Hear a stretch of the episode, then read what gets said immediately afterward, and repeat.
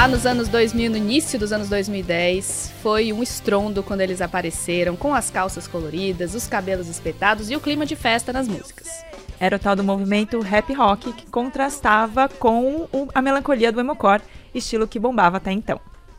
O Restart era um dos principais representantes dessa nova onda e numa época de MySpace e início do YouTube, eles entenderam como o negócio da música funcionaria dali em diante e conquistaram uma legião de fãs. Fãs que protagonizaram memes lembrados até hoje. Uma puta falta de sacanagem, né? Icônico. Agora o Restart volta para uma turnê em meio a uma onda de nostalgia na música, uma turnê que é ao mesmo tempo de reencontro e de despedida.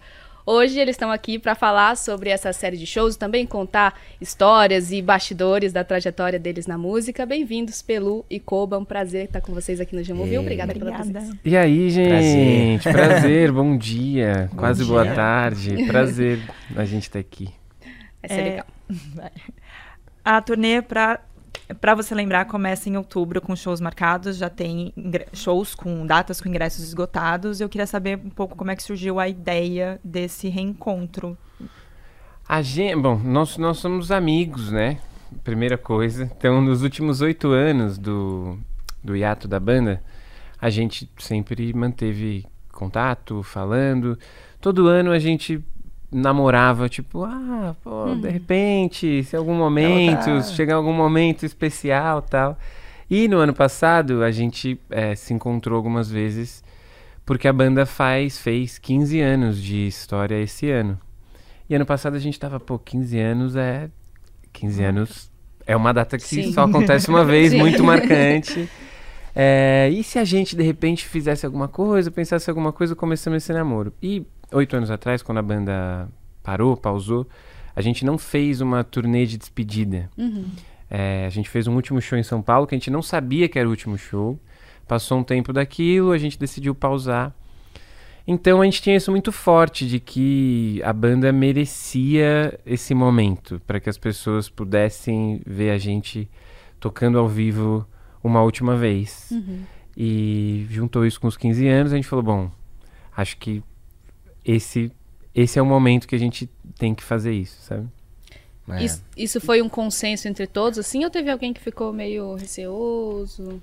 Eu acho que essa foi a primeira vez que foi um consenso entre todos. Assim, todas as, as, vezes que a gente falava sobre isso é, anteriormente, sempre tinha um que falava, meu, mas pô, tô, né, sei lá, não, não, não era uma unanimidade. Dessa vez, é, foi, acho que por isso que até que rolou, assim. Todo mundo falou, putz, estamos sentindo que é agora mesmo. Assim. E, e, também tem uma coisa que a é muito culpa dos fãs também, uhum. né? De que eles, cara, mantiveram acesa essa chama é, ininter, in, ininterruptamente uhum. desde que a gente parou, assim, uhum. cara. Incrível como todas as vezes que, sei lá, pelo menos eu, mas acho que os meninos também, assim, toda vez que a gente aparecia na internet, primeira coisa que eu é volta, está, volta. Todo mundo sempre manteve muito acesa essa, essa chama da, cara, de, de viver isso novamente. Então uhum. isso também foi, acho que criando na gente essa vontade de se despedir de verdade dos fãs que não tiveram essa despedida uhum. à altura, assim, né? Uhum. E, mas foi a primeira vez que acho que foi unânime. Todo mundo falou, cara, é isso, vamos.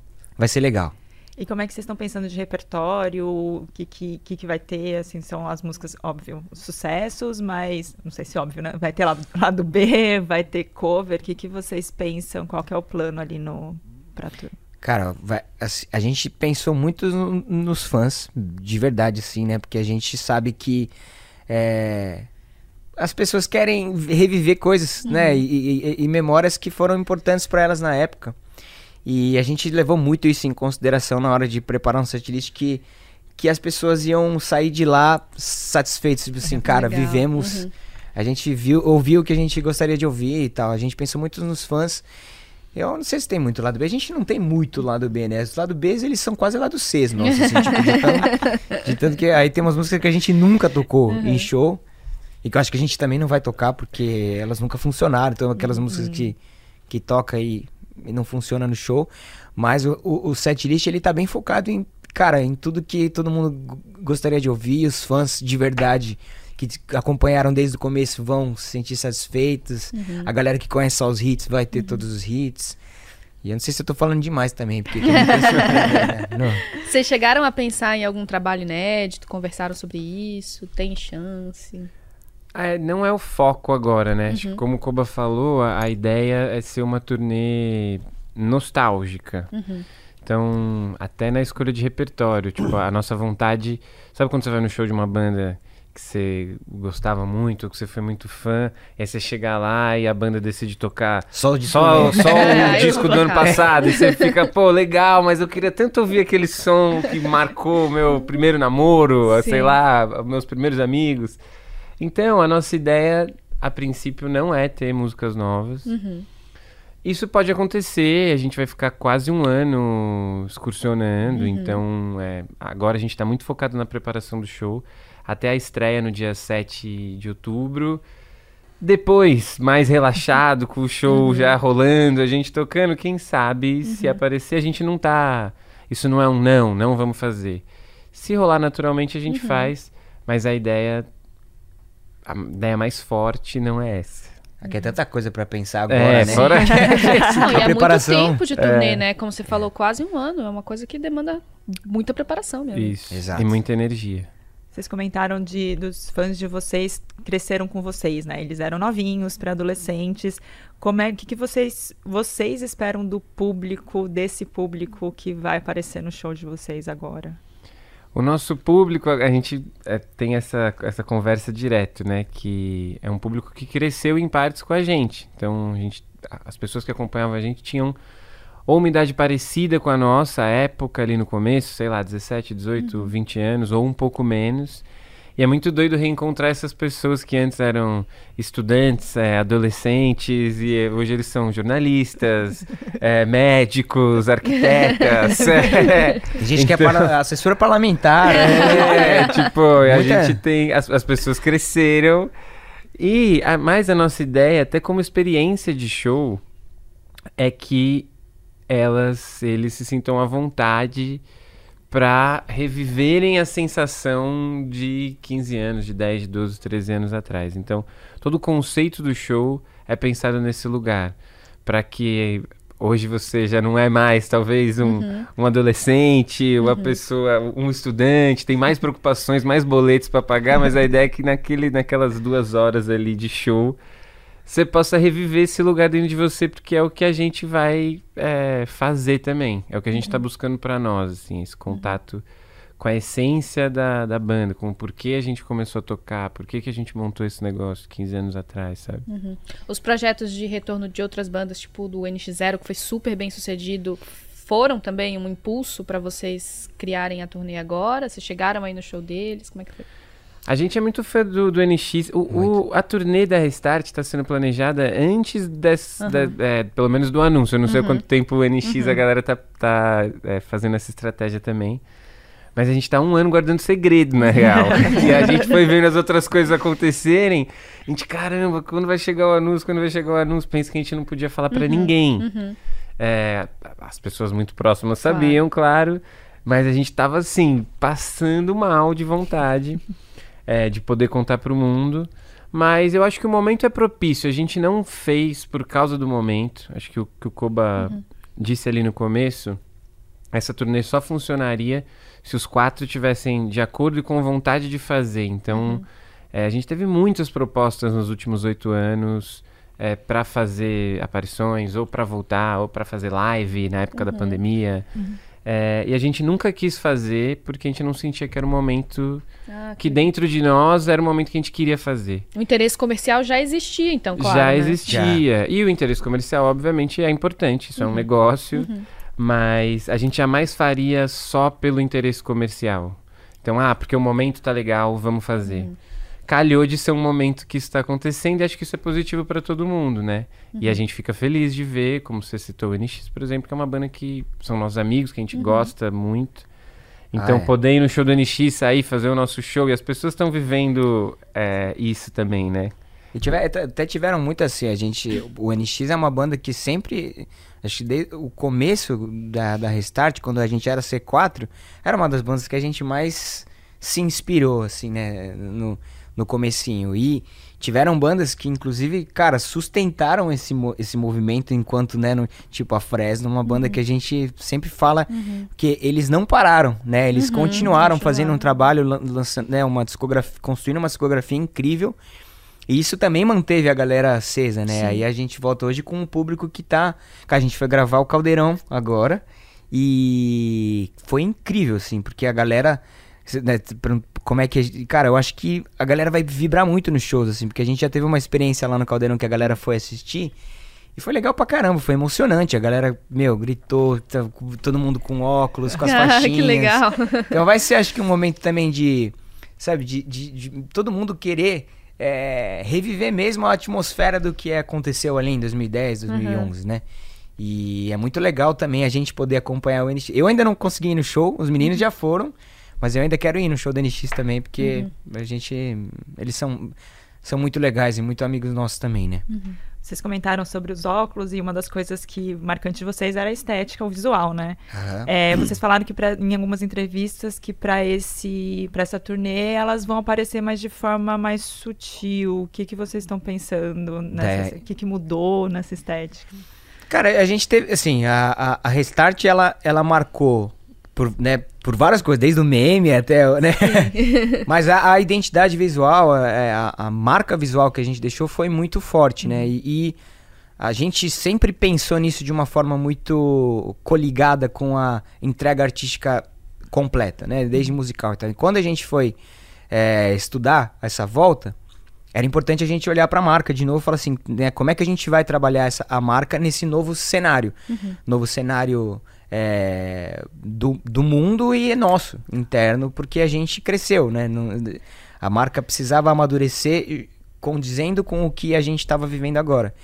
E foi um estudo muito grande, assim, até de pesquisa para entender como é que. qual era a relação das pessoas com a marca. Então, a gente teve um time de design muito legal fazendo essa pesquisa, entendendo com os fãs, com os haters, o que, que, o que, que tinha marcado. E uma coisa que a gente, assim, que apareceu muito nessa nova identidade, a- é uma personalidade muito individual de cada um, que na época, como a gente vivia o tempo inteiro junto, a gente cresceu juntos, a gente tinha um, um- a gente pensava muito igual, a gente tinha vivido muito, muito juntos. Essa, essa, esses oito anos que a gente teve de, de pausa foram muito importantes para cada um também explorar caminhos Desenvolver, né? Isso, próprio- individuais. Uhum. e isso é muito legal. Isso a gente, percebeu nessa volta que isso é muito rico, que traz musicalmente traz uma evolução muito grande, porque cada um traz uma bagagem nova e visualmente também a gente entendeu que cada um agora tem também uma, uma personalidade. E a gente tá trazendo isso dentro da identidade visual, óbvio com uma unidade das cores que sempre foi muito importante para representar tudo que a gente sempre é, viveu. E dessa vez a gente está só trazendo isso de uma forma um pouco mais amadurecida, né? Talvez um pouco mais. Mas, né? Não tem nada muito. Como é que fala? Singelo também. né? Nada básico, É, né? Vai A gente tá combinando, hein, Carol? É Você verdade, viu, ó? ó. Nossa, é Foi verdade. combinado, tá? Tá vendo? Eu, Eu não Chique. recebi, eu não É. recebi o memorando. A É. gente trocou briefings e tudo. Agora, assim, a gente tem bastante gente que tá assistindo aqui que não viveu ou não lembra bem dessa época, não viveu tão intensamente. Queria que vocês ajudassem a relembrar aqui, resgatassem na memória de vocês, o que que era a identidade visual do Restart lá no início dos anos 2010. Quais, quais, são as, quais eram as peças, assim, que não podiam faltar no figurino? As- acho que as peças mais marcantes são as calças coloridas, né? Uhum. Que foi... E os óculos também, né? E o- os óculos também. É que acho que as calças, elas, elas criaram uma força geracional. Uhum. Saiu do, do- da lógica da banda. É, que nem vocês falam, falaram na introdução, da, do rap rock como um movimento. E o rap rock é uma alcunha que a gente criou pra gente. E que acabou depois é, servindo na, na mídia, no, no- no grande público, como um lugar de, ah, isso é um movimento cultural, ou representa um- um- uma turma específica de adolescentes, de jovens. E acho que a calça colorida, ela é a peça que, que, que tem essa lembrança. Tipo, muita gente talvez não lembre de cara, ou, ou não lembre de cara, ah, de uma música específica tal, mas se vê a calça colorida, vai falar, ah, a banda da... da... Vocês são a banda da calça colorida. E talvez até misture outras bandas nesse, é, nesse bolo, quem não, não conhece mesmo, às vezes não acompanhou. Então eu acho que as calças são o. o- E a gente tá. Inclusive a gente tatuou, eu tatuei as calças aqui. Ah, que ó. legal. É. É porque o teaser, quando a gente foi anunciar a turnê, a gente fez um teaser bastante focado nas calças, né? Tipo, a Uhum. gente tirando as calças do varal e tal. E, porque é o símbolo mais, mais É. icônico, assim, é pra muito galera, poderoso né? isso, né? É. A imagem é muito poderosa. Até pra quem não conhece, tá? Geralmente é isso, né? Quando a pessoa ela fala assim, ah, a Restart, falando, a banda das calças coloridas. Ah, Ah, é. é, tem alguma, alguma É. lembrança vai, vai aparecer. Quando vocês começaram, essa a calça foi um, um marco. É, essa estética é, foi, vocês já tinham, era, vocês gostavam assim, ou, ou era uma coisa que o mercado pediu e vocês apostaram? Como é que surgiu essa ideia? Como é que surgiu a pensar nessa identidade visual? A gente fez. As calças coloridas elas aparecem num ensaio fotográfico que a gente fez na época no começo da banda. Você- meio sem querer, né? Foi. É, a gente tinha uma lógica é, visual muito baseada nas bandas que a gente gostava e no- no- numa lógica de é importante o visual. A gente sempre considerou isso, né? Então, isso serve do Guns N' Roses Claro. ao Oasis, aos Beatles, aos Algumas às pessoas, acham que algumas bandas não têm essa preocupação, mas todas Isso, têm. é. O Todas Titãs, o Paulo têm. Miklos falou isso pra Sim. gente também, que era importante fazer essa marcação. Exato. E na, na, na nossa lógica ali de banda independente em São Paulo, a gente tocava muito é, em, em mini festivais que tinham em casas independentes aqui, Tribe House, Hangar e tal. Então eram dias de shows com 20 bandas. É, e a lógica do visual, ela servia um pouco como uma tentativa nossa de que as pessoas lembrassem é, que a gente era uma daquelas. Como que elas iam lembrar, sendo que no fim do dia os repertórios eram meio parecidos, a- as bandas navegavam, tipo, ah, você vai abrir o show da Fresno, como a gente abriu algumas vezes. Pô, as 30 bandas que iam abrir o show da Fresno, em algum nível tinha um som que lembrava, passava um pouco pelo emo, pelo hardcore e tal.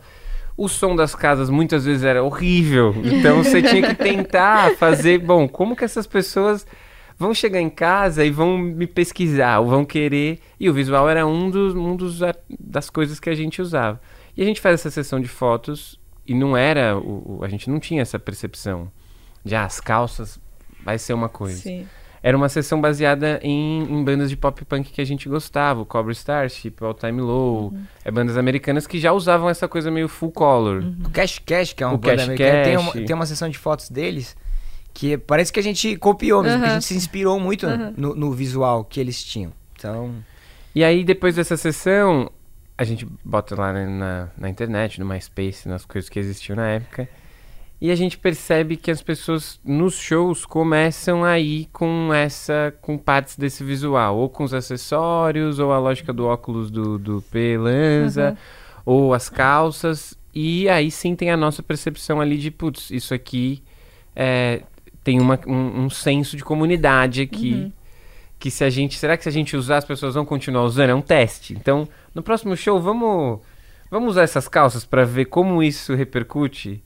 E aí a gente percebe que isso é uma boa forma da gente conseguir um. Tirar a cabecinha da água um pouco Ah, nessa legal. lógica de massas Sim. de banda, sabe? E aí depois que vem empresário, as pessoas têm a. a- quem não conhece a história né, da banda, a impressão de que a Foi uma- gente uma nasceu de uma lógica estratégica de marketing. Uhum. E a banda, é, a gente criou uma lógica de marketing que funcionou, é, Uhum. sem saber, a gente era moleque. É, porque a gente é muito engraçado isso. A gente sempre pensou muito na na Restart como um todo, como um projeto é, 360, assim. Ele é musical, mas ele precisa ser visual, ele, né? Como a gente sempre, né? A primeira vez que a gente colocou um site no ar, que na época era um MySpace, já tinha uma proposta de trazer uma um lifestyle, né? De, de roupas, de, de cores, de uma identidade visual para que a galera pudesse se identificar com. Né? E, também era, e também era muito o que a gente via a galera fazendo lá fora e que a gente tentou trazer para cá também. Então era, sempre foi uma coisa. A gente sempre enxergou a Restart como um projeto é, completo, assim, visualmente, musicalmente. E isso fez a gente sempre colocar a cabeça para funcionar em, em- em como fazer isso chegar nas pessoas assim, né? Uhum. É, aquilo que o Pelo falou de, de, vocês escolherem a peça pra chamar a atenção nas casas, né, nos, no- nos shows, isso já é uma inteligência, uma inteligência de mercado mesmo que, de forma inconsciente, foi uma estratégia boa. É que é uma, é uma inteligência empírica, você Aham. está resolvendo um problema daquele momento. Sim. Então, da mesma forma que a gente pensava musicalmente em como, a, como a gente podia é, ser uma banda mais legal, Aham. que influências que a gente podia trazer, o que estava rolando aqui, o que, que a gente podia fazer de novo, isso visualmente existia Uhum. também. As pessoas às vezes ficam chocadas porque não, às vezes não tem essa percepção. Que hoje em dia é mais falado isso, porque a gente tem mais artista pop hoje em dia no Claro, Brasil. Você tem Marina diferente. Senna, você tem Isa, você tem Ludmilla, você tem artistas que falam, ó, o conceito do negócio é a música e tudo isso aqui. Uhum. E a época, isso talvez fosse um papo ainda é, menos falado. Mas Uhum, como o Kuba falou, a Restart sempre foi pensada no geral, no merch. A gente Uhum. queria que as pessoas usassem a camiseta da banda, porque isso era uma forma de divulgar e assim Uhum. por diante, né? Agora, é muito doido quando a gente vê fotos do nosso estilo no passado, né? Eu tenho sempre isso. Eu olho a foto, apago do celular e falo, não, gente, não dá. Vocês, quando olham, quando Qual olham era o seu fotos- estilo, Carol? Olha, você, eu era, você era era uma adolescente o quê? 100% emocore. Isso. É mesmo? Fresno era minha banda favorita. Nossa, tá, então. É. E aí, eu queria saber de vocês, se vocês, quando olham também essas imagens, vocês tem coisas assim que você fala, não, isso eu não usaria hoje em dia, isso não dá. Ou vocês acham que Cara. envelheceu bem, assim, né? A gente tá fazendo a curva dos 20 anos, né? É, é, as coisas que tem os Uhum. ciclos dos 20 anos, não tem essa, essa teoria, Tá sei lá. tá, é. É, tá. que é os anos 2000, que é inclusive anterior a, a Restart, ali, começo dos anos 2000, eles estão hypados de novo, Uhum. né? Essa estética. Então eu acho difícil, eu acho que a gente se envergonha quando a gente tá no meio do caminho dos 20 anos. Sim. Tipo, você tá ali meio, nossa, isso verdade. aqui não dá. Aí daqui a 5, 6 anos, meio que vai dar de novo. e aí você vai falar, pô, Você talvez não seja "Ó, que tão. legal." Ah, que legal. É. Óbvio que a gente tá repaginando é, a, a, a- a coisa estética para as pessoas que nós somos hoje. Então, o Koba bem falou aí. Hoje a gente tem um senso de individualidade que a gente não Sim. tinha na época, porque a gente cresceu junto. Então, hoje a gente traz um pouco a nossa. Um pouco não, a gente traz bastante a nossa individualidade, quem nós somos dentro dessa lógica de grupo. E aí isso acaba é, sendo diferente. Então a gente não vai estar com as mesmas roupas, mas não é um- tanto uma questão do ah, nem a pau que eu usaria isso, isso aqui. Ah, eu não usaria isso aqui porque eu sou uma pessoa diferente hoje. Eu sou um pelo de 32 anos. Até tem, a, por exemplo, eu, eu, quando às vezes olho as fotos antigas nossas, eu vejo a. Eu tinha uma franjona assim, né? Eu, eu olho e falo assim, cara, dava um trabalho pra deixar o cabelo então. desse Nossa, jeito. isso eu Eu- sinto exatamente. É, hoje eu não fazia, não, eu brigue, porque tinha que secar, era uma hora pra deixar o Ficar ali, cabelo. ó, assim. nossa. Aí hoje eu, aí, né, aí eu toquinha. Vocês comentaram um pouco ali das casas, dos festivais, das casas que vocês tocavam no começo.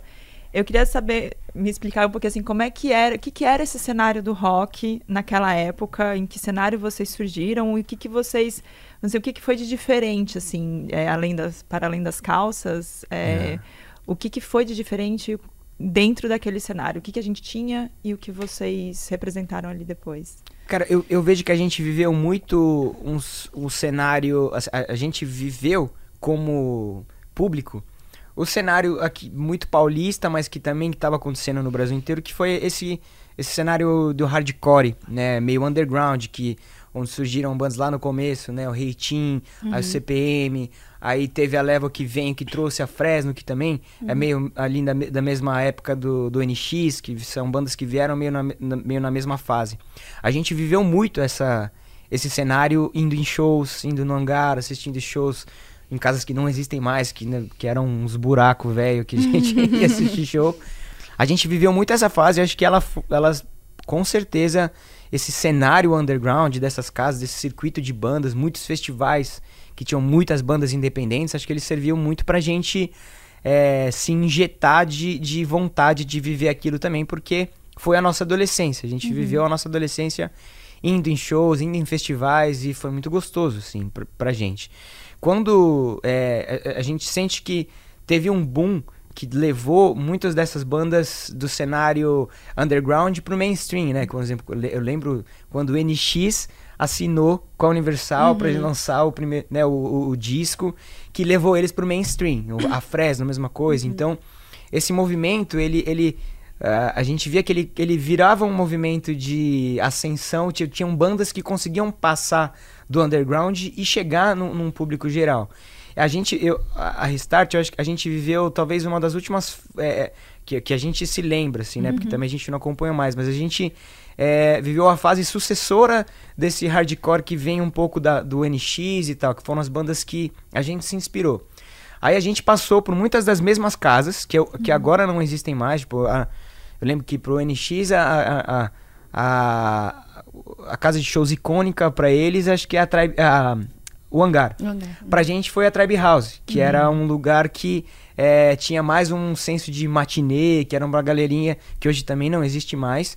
Mas a gente viveu um pouco a, a, a evolu não é a evolução, mas a, a próxima geração desse cenário ah, meio underground que a gente tocou. No circuito de todas as casas de São Paulo, tocamos em E acho que muito... foi um, um- um encerramento de um, de um ciclo, né? Isso. É, o rock, o rock barra hardcore, barra... Acho que ele, ele vive na gente, não só na gente, na Restart, mas a Restart, sei lá, o Cine, outras bandas que, que são os sucessores dessas que o Koba falou. E aquilo sim, aquilo encerra um momento musical, inclusive por conta da internet, da forma como a internet é, muda tudo, o consumo de música muda completamente. Então, a gente foi talvez o, o- parte dos últimos artistas que ainda conseguiram vender CD, é, porque essa era a forma como o mercado consumia música. Aí tem aquele ato ali de 4, 5 anos que ninguém sabe como as pessoas vão voltar a consumir música, se a pirataria é o- a única coisa que vai existir, o streaming começa a chegar como uma luz ali, uma possibilidade.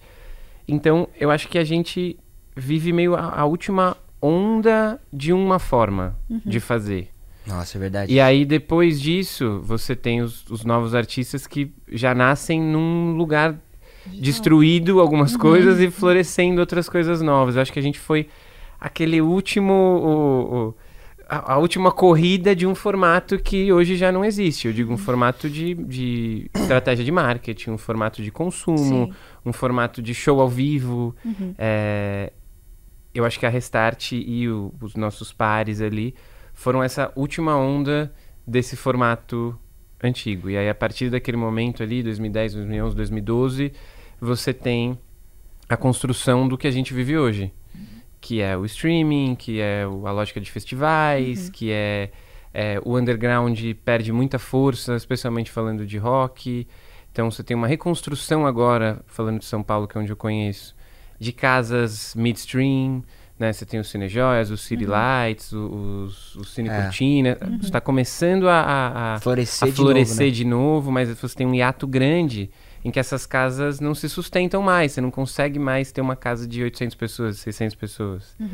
E isso é um lugar meio sombrio durante um tempo que prejudica, inclusive, bastante é, a lógica de banda.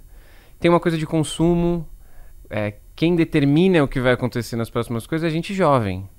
A gente fica velho e fica reclamão e acha que a gente domina alguma coisa. E quem determina o que vai ser consumido é a molecadinha. Uhum. E a molecadinha foi ouvir outra coisa durante um tempo. E é legal ver essa retomada do rock, que tem a ver um pouco com a nostalgia, mas tem a ver também com um monte de, de bandas, de artistas novos é, que estão vindo. E a gente fala muito disso, inclusive, de, pô, é maneiro você começar a sentir que a, você já vê uma molecada de 13, 14 anos se interessar de novo, pô, quero Sim. ter uma banda. Sim. Uhum. Porque isso, o foco mudou. O sonho era diferente um pouco nos últimos anos. E a gente acha muito legal, fala, pô, tomara que a gente consiga contribuir um pouco para essa nova molecada, de ver uma banda tocando e fala, pô, isso é legal. Como a gente viu as bandas que a gente gostava há 20 anos atrás, falou, quero fazer isso aí também. Como é que faz, sabe? Na época, vocês tinham consciência, assim, dessas, dessas transformações? Vocês percebiam, ah, esse mercado tá mudando? Ou mesmo a sonoridade do rock, vocês tinham uma consciência de que tava indo para outro lugar? Ou foi uma coisa meio... que vocês Cara, foram sendo levados? Pode, pode falar. Eu acho que de, so- eu acho que de sonoridade não era nenhuma percepção é, no sentido de ah, isso aqui não rola mais, vamos fazer outra coisa. A gente era o jovem. Então a gente era o público que estava ali meio determinando o que era a próxima coisa, ao mesmo tempo em que a gente estava criando a próxima coisa, não com a consciência do ó, estou aqui inventando uma nova roda, mas com a juventude, que é você estar com a cabeça mais aberta, você escuta outras coisas. Então eu acho que a nossa diferença, por exemplo, de som do NX, da Fresno, do CPM, do, do- dessa outra geração, é que a gente vai buscar e vai beber um pouquinho mais do pop punk, que é um outro lugar, que sai um pouquinho do hardcore, que sai um pouquinho É o, do é emocore. o pós-hardcore ali, né? É. Que vem as bandas tipo o Blink, que na verdade. é, aí depois o Fall Out Boy, que, tá- que já traz um pouco de. Mas, mas eu, eu acho que tem uma coisa que você tá falando. Quando você tá falando. fa- Cara, teve uma diferença nisso tudo que eu acho que fez a gente.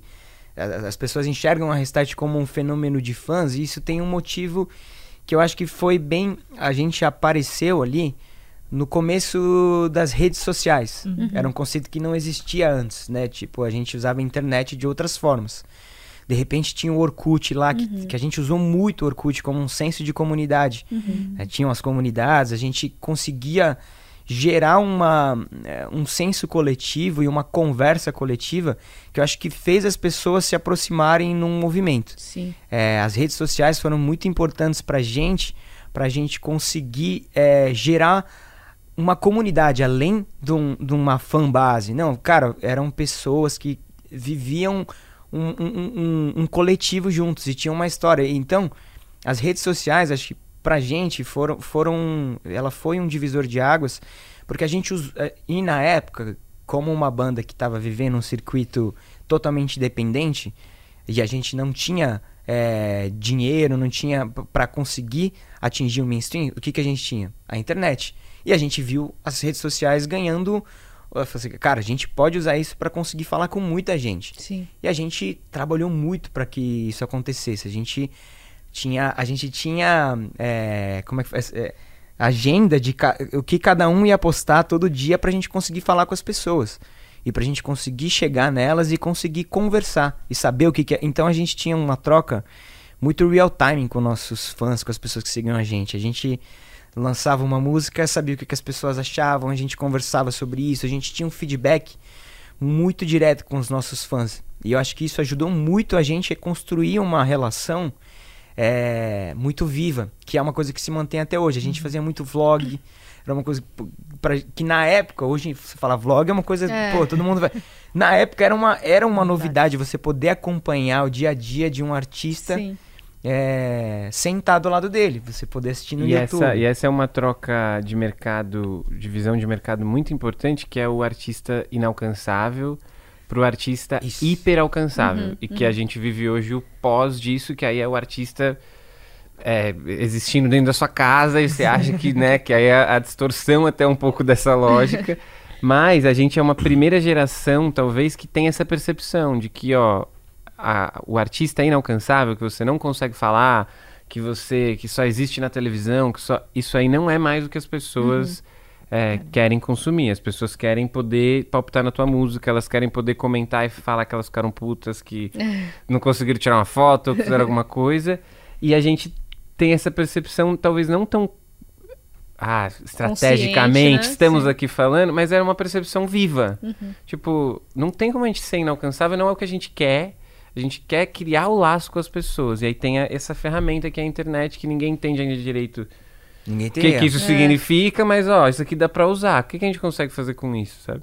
Mas ima- ó, imagina o salto. Cara, o salto de. Antes da, da rede social, um artista ele não conseguia convers... saber o que, que o, o, o fã tava achando do trabalho dele, a não ser no show, a não ser assim, Sim. né? Até lançar o disco. Até lançar o disco ou as críticas, era uma coisa que ficava muito engessada a relação. Imagina, né, na época que isso surgiu, que hoje é super normal, o, o poder que tinha pra gente conseguir falar diretamente e rapidamente com as pessoas que seguiam a gente, né? Isso foi muito importante pra gente entender a, a- o, o que, que o nosso público esperava e o que, que a gente queria é, falar como mensagem pra eles e o que é, é, como é que faz? É, o que chegava, o que, que tinha gerava empatia com eles. Isso foi, meu, é- foi uma virada muito grande, acho, pra indústria no geral, né?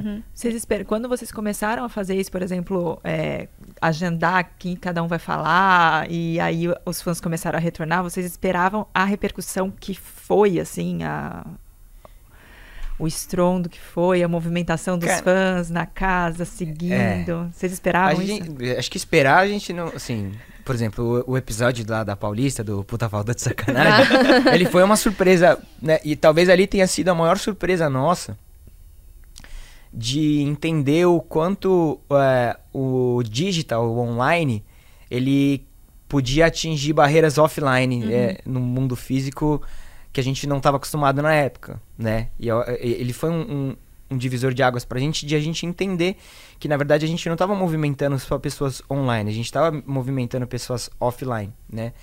E, e cara, isso... Eu, agora, eu esque- você fez uma pergunta que, tá, que era muito boa.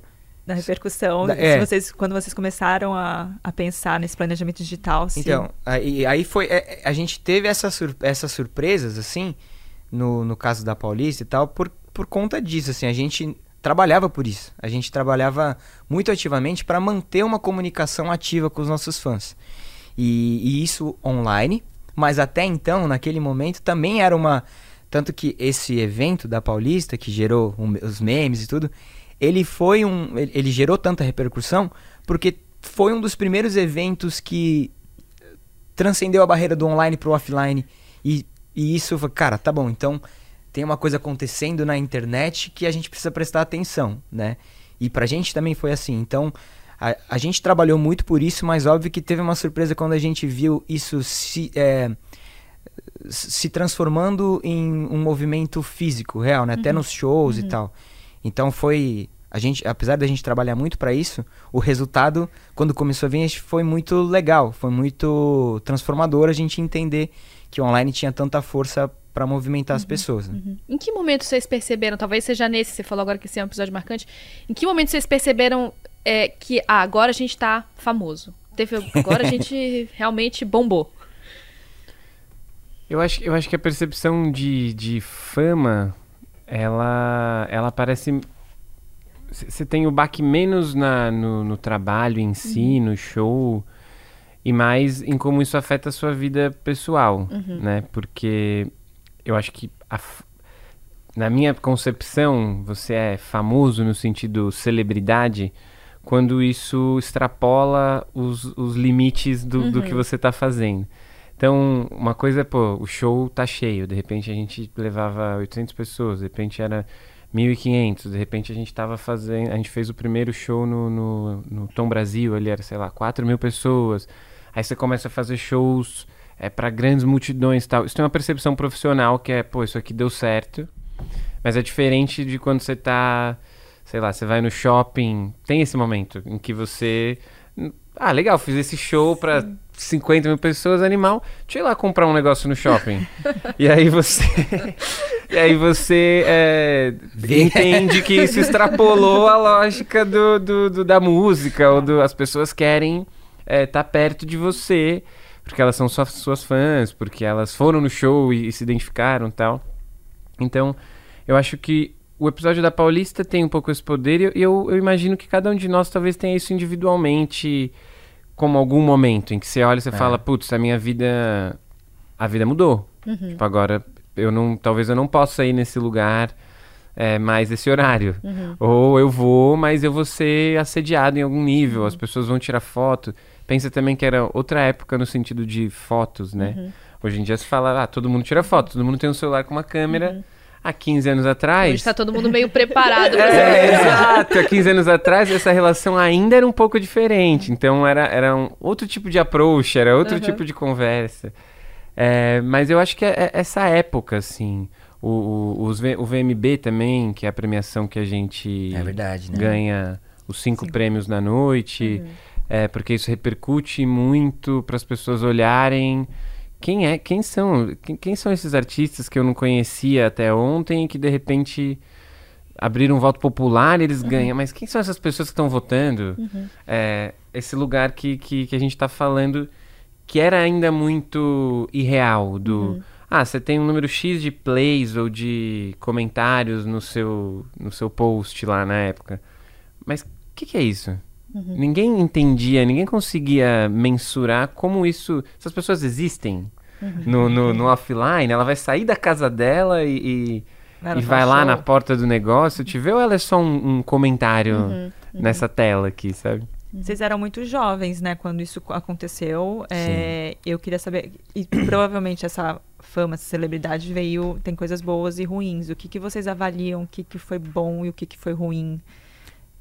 ao ter, quando jovem, esse É. tipo de repercussão? Eu acho que ninguém tá preparado pra. é, tão jovem. Pra, ninguém tá preparado, acho que, pra, pra, pra essa vida super exposta. É uma coisa que mexe muito na, na sua relação com o dia a dia, né? E pra gente, assim, óbvio, tiveram muitas coisas muito legais. Eu acho que o começo disso a gente se divertia muito, assim, tipo, a gente achava super legal uh, o fato das pessoas reconhecerem a gente na rua. E acho que a TV amplificou muito isso quando a gente foi pra TV, né, que ainda, é, ainda era e né, ainda tem um poder gigantesco no Brasil de atingir é, regiões que a gente não chegava. E a gente começou a expandir o por fora do nosso nicho, né? E eu, eu particularmente também acho que tem, né, cada um viveu uma experiência muito particular com o fato da, da, né, de ficar famoso e tal e de ter muita muita exposição na vida. Eu lembro que uma coisa que é, para mim foi foi muito transformador assim, no sentido de até não saber lidar com isso, era o fato de, de não conseguir mais ter uma vida normal, né? Assim, de você poder ir nos lugares normais. Isso tinha, porque a gente tinha que ter uma preocupação não só com a gente, mas com tudo que envolvia. Quando a gente ia, e- ah, vamos num, restaurante, precisava de uma preparação pra gente Sim. ir no restaurante, porque não porque ah, a gente quer ficar sozinho, não, porque poderia é, dar confusão. Sim. Os fãs sempre acompanhavam muita gente, então eles sabiam onde a gente estava. e era perigoso. A gente passou por momentos de, putz, é, quase pessoas se machucarem num shopping porque souberam que a gente tava lá e aí muita gente veio, aí aquela coisa que, que não, né, extrapola a segurança. Sim. Mas eu lembro que, cara, isso é uma coisa que, tipo, teve um momento em que a gente não conseguia mais é, ir no shopping, e isso dá uma, uma, uma pirada na cabeça, até no sentido de, eu acho que pra lidar com isso, assim, você tem uma coisa que eu vejo como negativa nisso, é o sentido de você perder um pouco o contato com a vida normal que as pessoas têm. E isso acaba te distanciando um pouco sentimentalmente, é, emocionalmente das pessoas. E hoje a gente vê que, sei lá, isso foi muito bom viver isso muito jovem, porque isso também gerou uma percepção nova de como interagir com, com isso hoje em dia. E de manter, cara, é, é, teve uma coisa que aconteceu agora no Rio que a gente foi pra lá e foi muito legal, assim. A gente foi a primeira vez que a gente teve fãs que acompanharam a gente todo o momento em que a gente tava, a gente fez uma batelada de coisas lá. E foi teve um momento em que tinha, a gente foi pra praia, a gente foi curtir a praia e eu não lembro da gente curtindo praia. Tipo, é, a gente foi muito pra praias, mas era raro os momentos em que a gente podia ir e curtir uma praia. Dessa vez a gente foi curtir um, um dia de praia, ficar ali, né, curtindo um sol. E tinham um- um- uns fãs que estavam acompanhando, que estavam ali perto e tal. E, cara, depois a gente pegou a praia e tal, os fãs nem ficaram, eles ficaram só querendo fazer parte ali. Depois, na hora da gente ir embora, eu pude, consegui, sentei ali com, num quiosquinho com a galera, a gente ficou trocando uma baita ideia, assim. Que legal. E, e aí a galera contando do trabalho e tal. Então eu entendo que ho- hoje isso também ganhou uma outra relação pra gente. É, pessoalmente falando de cada um. A gente acho que também hoje sabe lidar. E aí cada um foi viver uma vida é, anônima, né? Nesses oito anos. Também foi importante, eu acho. Aí eu tô falando de mim, mas pra recuperar essa esse cotidiano com, com uma vida normal, com uma vida é, que, que todo mundo tem. Isso foi importante para um amadurecimento emocional, assim, sabe? Imagino que, assim, artistas que se tornam ídolos muito jovens, isso desde Elvis Presley, acabam tendo uma pressão pra serem exemplos de comportamento também. Imagino que isso tenha rolado com vocês. Tem coisas que vocês tiveram que deixar de fazer por causa desse auge? A gente tinha uma responsabilidade grande com as pessoas que, que acompanhavam a banda. E a gente tinha uma, uma noção de que parte grande também dessas pessoas eram muito jovens. Então, a responsabilidade ela vinha no lugar de exemplo. Do eu vou me portar aqui publicamente da forma de uma forma que eu passe uma mensagem que seja bacana para essa galera que acompanha, porque é minha responsabilidade. Eu escolhi estar nessa posição. E isso é importante. Quando você decide estar nessa posição, ninguém te obrigou a ser artista. Claro. Ou a buscar o, o holofote, ou, né? Obviamente, a virada de celebridade, etc., é uma coisa que está fora do controle. Mas a gente tinha muito claro que a gente tinha escolhido estar nessa posição e que, portanto, a gente tinha responsabilidade com as coisas que a gente fazia. E, obviamente, isso traz um, um- isso traz um peso e fez com que a gente tivesse que abdicar de coisas que um, um jovem adulto ali, que era o que a gente era, de 20, 20 e poucos anos, talvez fizesse. Mas porque era parte do que a gente tinha escolhido. Então, olhando em retrospecto, isso talvez tenha pesado um pouco, porque a gente também era jovem. É. E quando jovem, é difícil você ter essa, essa clareza que eu tô falando agora. Ela não era tão presente o tempo todo. Então, às vezes, era mais pesado. Mas a gente tinha muito forte o cuidado com, com as pessoas que acompanhavam a banda. Porque isso nasceu num lugar muito genuíno. A gente conhecia as pessoas. Parte grande dessas pessoas a gente conhecia pessoalmente, porque a gente vinha da época dos shows menores. A gente sabia, às vezes conhecia a mãe, às vezes conhecia, eh, já tinha visto a avó. Sabe essa relação? Então, o nosso cuidado era um cuidado pessoal, assim, com o outro, sabe? E eu acho que a gente nunca. Isso segue hoje. A gente não almeja ser celebridade. É, em algum nível a gente é, e a gente foi muito lá atrás, mas isso não é o objetivo da banda. E esse lugar é importante, é, é uma, é uma vírgulazinha importante, porque eu vou continuar indo na, na- A gente continuou em algum nível fazendo isso lá atrás. Tipo, te vou na padaria, eu vou pagar uma conta num banco. E essa proximidade com a, abre aspas, a, a vida real, ela mantém a sua cabeça É muito mais, mais emocionalmente no lugar certo. Porque esse afastamento, como o Koba falou, te cria uma sensação que é muito solitária, É. primeiro, esse é o primeiro ponto, e que é muito irreal. Porque no fim você é um CPF também. Claro. Por mais, Sim.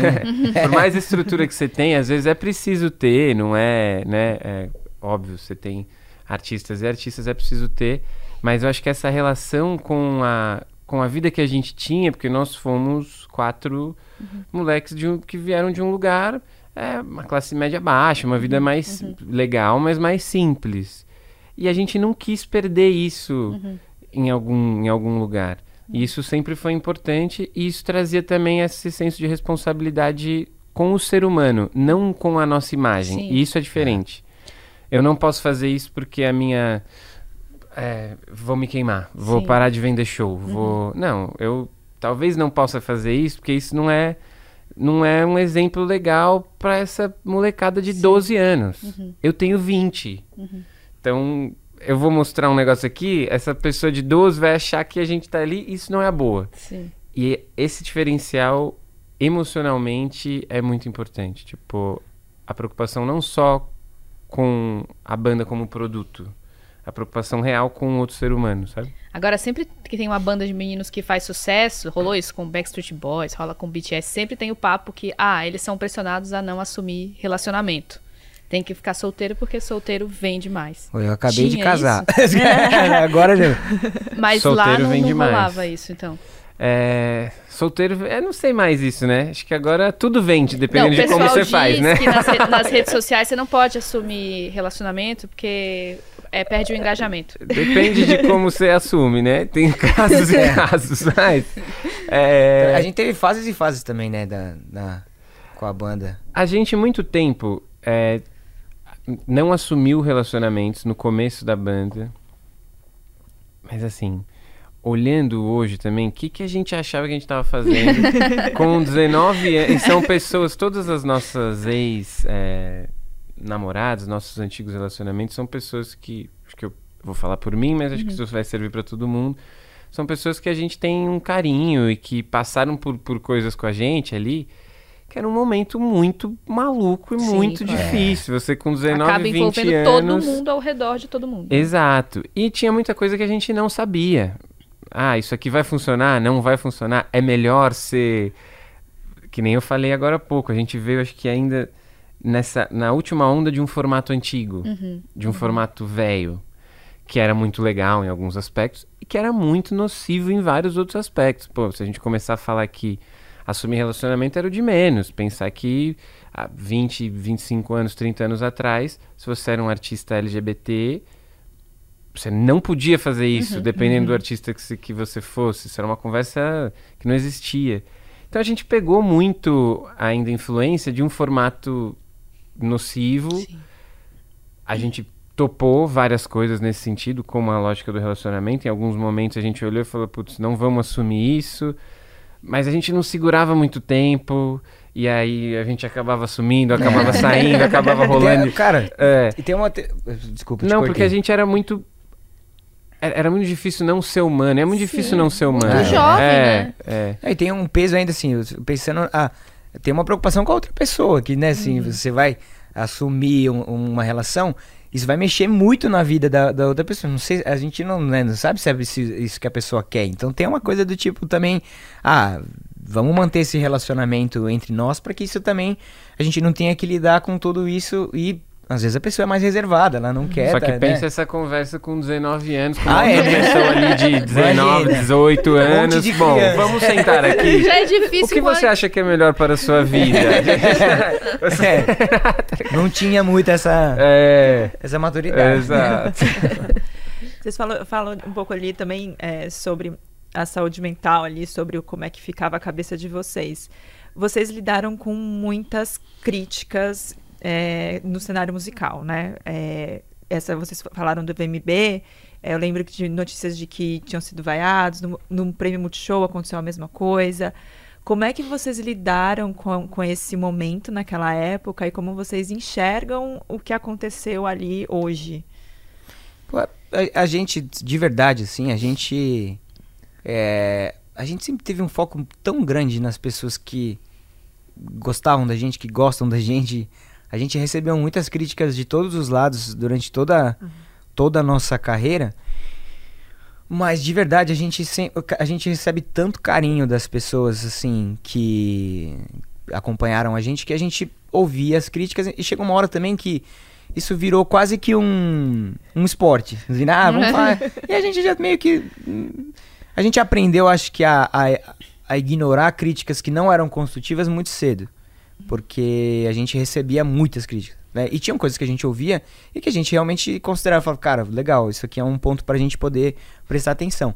Mas no geral, a, gente recebia muito, muita tentativa de agressão, né? é, gratuita. Física, assim? Não, de, é, agressão verbal. É isso, um hate tipo, cara, Entendi. comentário. é, A pessoa vai lá só pra xingar. E, e aí chegou uma hora que a gente, cara, a gente, vamos focar em, nas nos nossos fãs, nas pessoas que acompanham a gente, que essas sim merecem a nossa atenção, né? E a internet era um território também Ah, bem mais é, Sem lei. Terra aberto. de ninguém. é, né? ainda é um pouco, mas era muito ainda os primórdios. Tipo, se eu vou entrar aqui e vou, vou xingar esse Era artista, mato, essa né? pessoa. O que, que isso significa? entendeu? Exato. Ah, o que, que significa É. xingar o artista no Twitter? né? É, o que, que significa? Que, olha, o poder que eu tenho agora. Tipo, eu posso chegar pra esse artista e falar, hum, odiei sua música. tipo, você não podia. Quando que você ia fazer isso? Você ia num show da pessoa e ia gritar lá, odiei sua música. Tá, agora eu vou poder falar pra esse cara que eu odiei a música dele. Às vezes nem odiei, mas eu tô aqui nesse lugar. Eu tenho esse poder agora. É, e é um poder que ninguém. As pessoas ainda não sabem usar, né? Claramente Sim. a humanidade não sabe usar a internet ainda direito. Mas a época, isso era muito mais aberto. E eu acho que o VMB, por exemplo, que é uma situação que foi marcante, ele. As pessoas marcaram muito as vaias como se aquilo fosse é, a representação da sensação do público. E você tinha, tipo, 300 pessoas dentro de um ginásio. E a gente ganhou cinco prêmios Sim. por votação popular. Então, comparativamente, a gente teve, sei lá, 2 milhões de votos. E tinham 300 pessoas que eram fãs de outros artistas ali. E que estavam numa lógica de torcida de futebol. É. Que vale dizer, válida em algum nível. A gente teve um erro logístico aquele dia, que a Restart fez um show pro VMB fora do VMB. Então era uma transmissão que acontecia simultânea. Nos intervalos da premiação, a gente tocava. E a gente levou todo o nosso. Tinha uma cota de pessoas, de convites que você podia, é, como artista que a gente ia tocar. A gente levou uma plateia para esse show. Essa plateia, que se não é houvesse verdade. o show, estaria de repente no, no a no época no, no ginásio, no- na casa de show. Então talvez a gente tivesse tido é, é, uma outra sensação se isso não tivesse acontecido. É que óbvio que a notícia que sai e ficou essa percepção Só que se você analisa friamente, você fala, putz, como uma banda pode ser tão criticada se ela ganhou os prêmios de pessoas que gostam do trabalho Uhum. dessa banda? Mas, obviamente, a vaia e a, o- a cena da vaia naquele momento tinha um poder Uhum. midiático maior e se criou essa lenda como se a Restart Uhum. fosse tão é, odiada. E isso é uma análise posterior, assim, meio. A Restart não foi tão odiada, assim. A gente foi muito mais gostada nesse sentido. É, estão aqui agora por algum porque, é, né? Porque a gente tá vendo isso agora, inclusive, essa, essa retomada do, do que a Restart representou, representa na vida das pessoas. Então, eu, sinto que também o discurso de algo que é odiado, hoje a gente sabe o quanto o hate Uhum. é, engaja. Uhum. E hoje numa versão de fake news, de ódio real tal, mas é pensar que 15 anos atrás já era um pouquinho isso. Quanto o hate engaja e o quanto é importante você pôr o holofote nisso.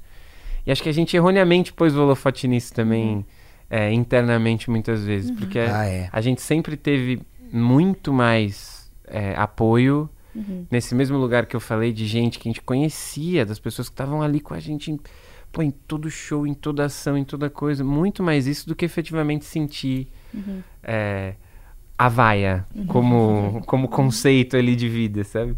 É, cara, como, como, é, como é que fala assim, resquício emocional de tudo que a gente viveu, eu, eu, tenho muito a parte boa. Não tem essa, esse peso da- das críticas, assim, a, a gente teve, mas...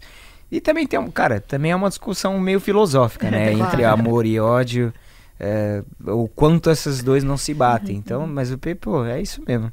A gente sabe que tinha também um teor forte de homofobia nas críticas, né? Porque falavam Sim. da roupa, do cabelo, das músicas, sempre associando a uma questão de sexualidade de forma muito preconceituosa. Isso- Isso não só com vocês, com as bandas do Emocore, também com outras Sim. que surgiram depois. Na época, vocês já tinham essa consciência de que aquilo ali era uma, uma crítica preconceituosa? Ó, a gente, a gente aprendeu muito numa, numa lógica de empatia. Nós, nós somos heterossexuais, então é, esse tipo de agressão, ele atinge a gente de um lugar distante, né? Eu não sei como é, é, sofrer uma agressão, uma homofobia sendo uma pessoa LGBT, mas a gente tinha um público é, que Muito muitos, diverso. é muito diverso. E isso criou na nossa cabeça, mais do que a, a sensação com a gente, do tipo, pô, se isso chateia a gente num lugar meio incompreensível, esse tipo de agressão e essa, essa coisa gratuita, e nós somos artistas, a gente está num lugar de pedestal de proteção, de segurança, de privilégios além dos artísticos.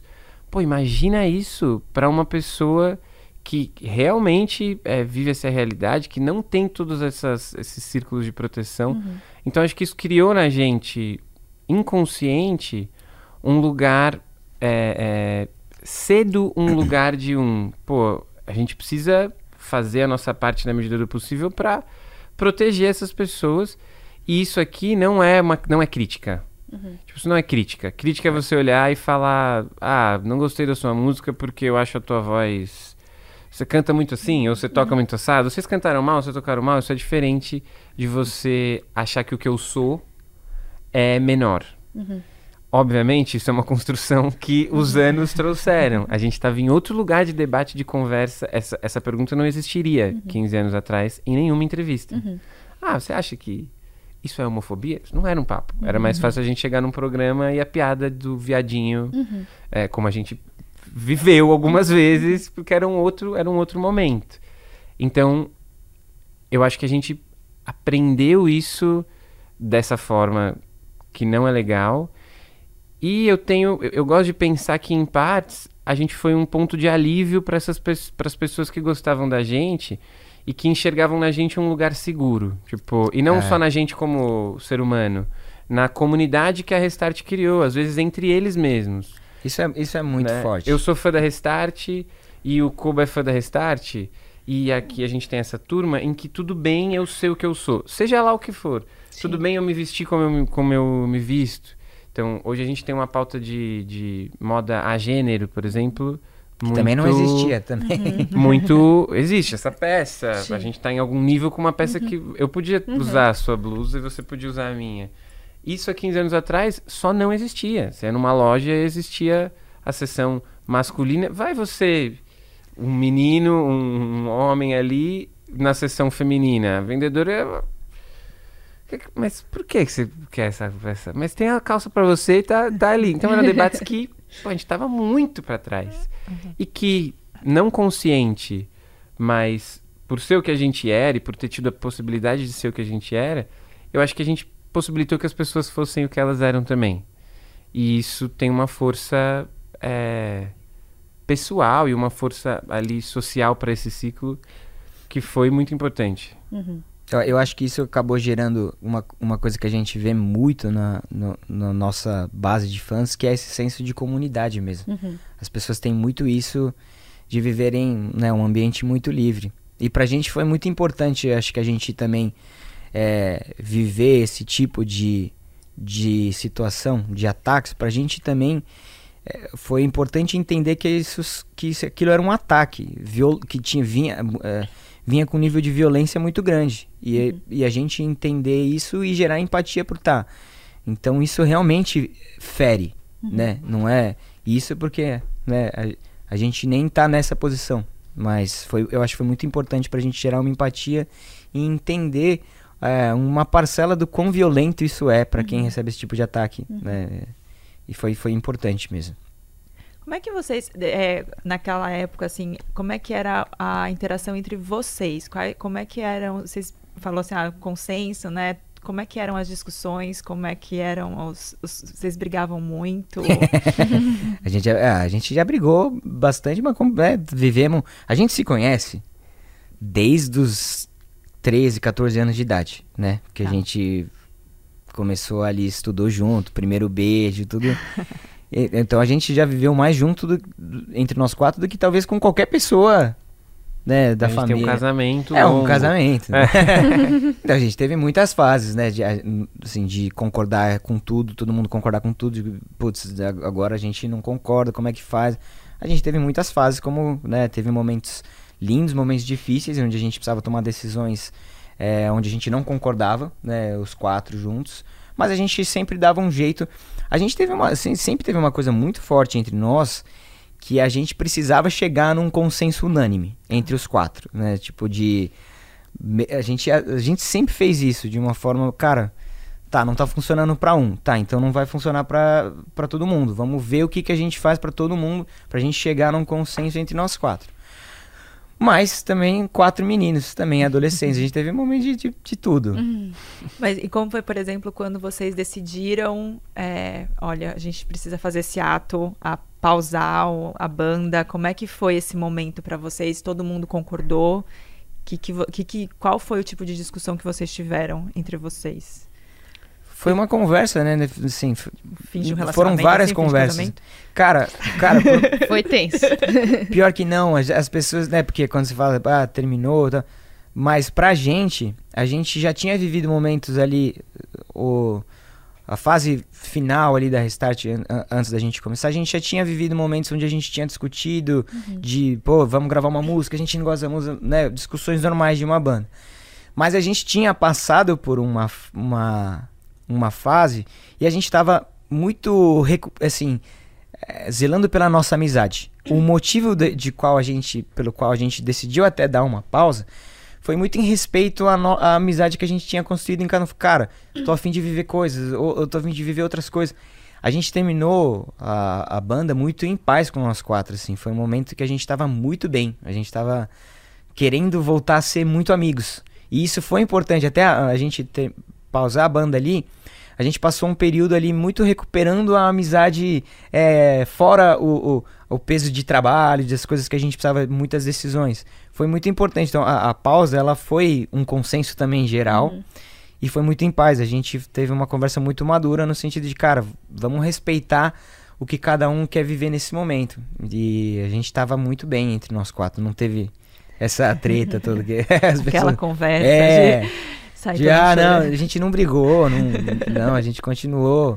Acho que de, quando a gente terminou a banda foi. A gente voltou a ser amigos de um jeito que a gente fazia tempo que a gente não era, porque a gente tinha muita coisa para resolver uhum. junto e tal. quando a gente pausou, a gente viveu um momento muito inocente ali entre nós quatro de, de, de amizade. Então foi. Não teve essa baixaria toda, não. A gente estava falando mais cedo no começo sobre como o rock está fazendo um movimento de retorno, né? A gente deu dados recentemente de que de 2022 para 2023 o rock teve um crescimento absurdo assim nas plataformas de streaming. Vocês durante esse ato continuaram trabalhando com música, tão por dentro do cenário. Eu queria saber a opinião de vocês. No cenário que a gente tem hoje da música brasileira, enfim, até fora do Brasil, vocês acham que é possível hoje surgir um movimento de rock jovem e ultra popular como foi o, o rap rock? Nossa, boa pergunta. Ó, eu acho que a minha percepção é de que o rock como movimento, falando Brasil, né, tá passando um pouco por um momento de, é, de pacificação. Porque o rock, diferente de alguns outros gêneros que conseguiram formar esses movimentos muito fortes e tal, o rock teve essa dificuldade, como a gente viveu inicialmente com bandas mais antigas, que é artistas mais antigos é, ne- renegarem um pouco, ou se não renegarem, mas não quererem se aproximar dos novos artistas.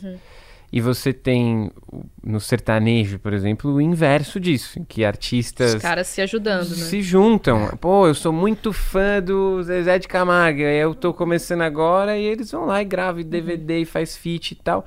Porque um movimento precisa de renovação do mesmo tanto que ele precisa dos ídolos antigos. E o rock, a gente sentiu isso muito no começo, que era um lugar do o novo não era não era não sei nem se não era entendido, não era levado como a gente não é da mesma turma. E isso foi uma percepção muito burra. Do, do- dos, dos atores do rock naquele momento, a gente incluso em algum nível, né? E eu acho que a, a minha sensação é que esse momento agora de nostalgia, em que bandas estão é, reativando, em que outras bandas estão conseguindo, como a gente falou da Fresno, que segurou o BO do, do, do rock, do emo aí meio que nas costas, sozinha durante anos, estão tendo momentos agora apoteóticos e tal.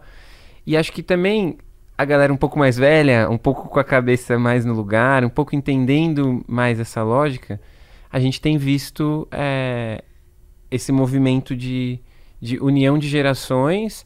E eu acho que isso é muito importante para que uma nova geração se sinta é, confortável de ter uma banda de novo. Sim.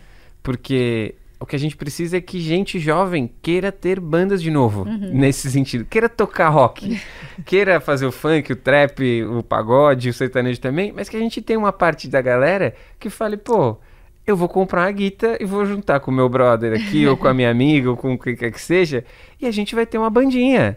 E essa banda, que vai trazer o público novo, tem que ser bem recebida Sim. por nós, por exemplo, que agora já somos velhos, pelos mais velhos, tipo, pô, que legal que você faz isso aí. Talvez não seja a mesma coisa que eu faça, mas se é, se você está aqui dentro do gênero, por que não de repente a gente fazer junto? Ou se não faz junto, no mínimo, por que não, galera? Escuta isso aí, isso aqui é maneiro.